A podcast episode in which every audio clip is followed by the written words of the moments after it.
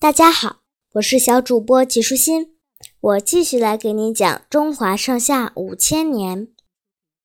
蔡伦造纸，造纸术与印刷术、火药、指南针并称我国古代的四大发明，是我国人民对世界文明的伟大贡献。造纸术的发明，使纸张逐渐取代。其他各种书写材料成为人们生活中必不可少的用品，对社会的进步、人类文明的发展起到了举足轻重的作用。据史料记载，最早的纸张出现在西汉，但当时的造纸水平很低，造出的纸张质地粗糙。薄厚不均，不方便书写，因此没有得到广泛的应用。后来，东汉的蔡伦改进了前人的造纸技术，造出了质量更好的纸。公元八十八年，汉和帝继位，当时还是一名小宦官的蔡伦被提拔为中常侍，可以参与国家大事。后来呢？蔡伦兼任上方令，监督工匠为皇宫铸造宝剑和其他用品。他工作一丝不苟，监制的各种器械都精工坚密，为后世法。蔡伦非常忠于职守，经常到各个作坊去视察工作。这一天。蔡伦来到制造麻纸的作坊里，看到许多大缸里泡着青麻的精皮。蔡伦好奇地问：“这是干什么的？”一个工匠告诉他：“青麻加上石灰，在水缸里泡上大约半个月，泡烂后再捶打成浆，就可以造麻纸了。”蔡伦觉得这太神奇了，惊叹不已。可是工匠却接着说：“这种方法造出的麻纸虽然比丝棉纸或绸缎的成本低，但由于麻纸太过粗糙，吸墨性不强，写起字来也很不方便。”这番话让蔡伦陷入了沉思。青麻纸虽然现在还不尽如人意，但比从前用竹简木条写字方便得多，也比在绸绢上写字便宜得多。如果能改进一下，让它变得光滑平整，又能吸墨，那就可以大力推广使用了。此后的半个月。蔡伦每天都去造纸的作坊，认真观察工匠们的造纸过程，有时还跟工匠一起劳动，帮忙挑水或者用榔头捶打青麻，很受工匠们的欢迎和尊重。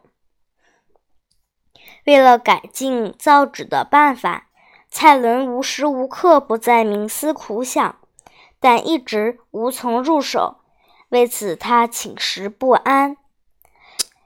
一天中午，他趴在桌上小憩，做了一个梦，梦见自己来到作坊旁的晒纸厂，发现，在阳光的照射下，灰蒙蒙的青麻纸一会儿变成黄色，一会儿又变成白色。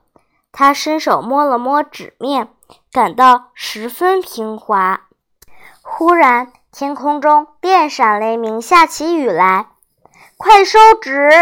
他大声喊着，随后就从梦中惊醒了。他回想这个梦，开始思考能否改变造纸原料的配方。他翻箱倒柜，从家里找出一小捆破布，拿到作坊，然后请最有经验的工匠王蜡把破布头洗得干干净净，加入泡药的缸里。按照青麻纸的制作流程，改变了原料的纸晒出来了。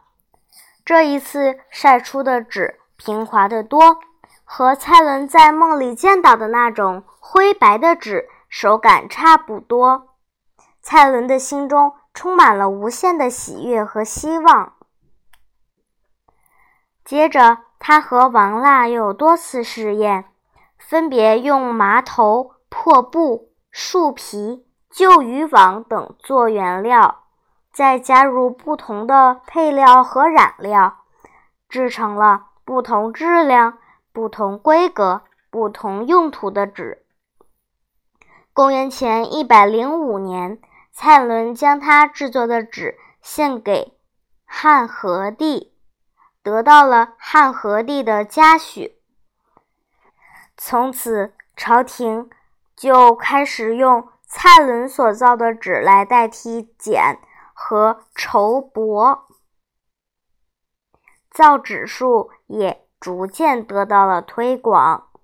为了感谢蔡伦，人们将这种纸称作“蔡侯纸”。虽然蔡伦不是造纸术的最初发明者，却是造纸术的革新家。从蔡伦开始，在历代工匠的努力下。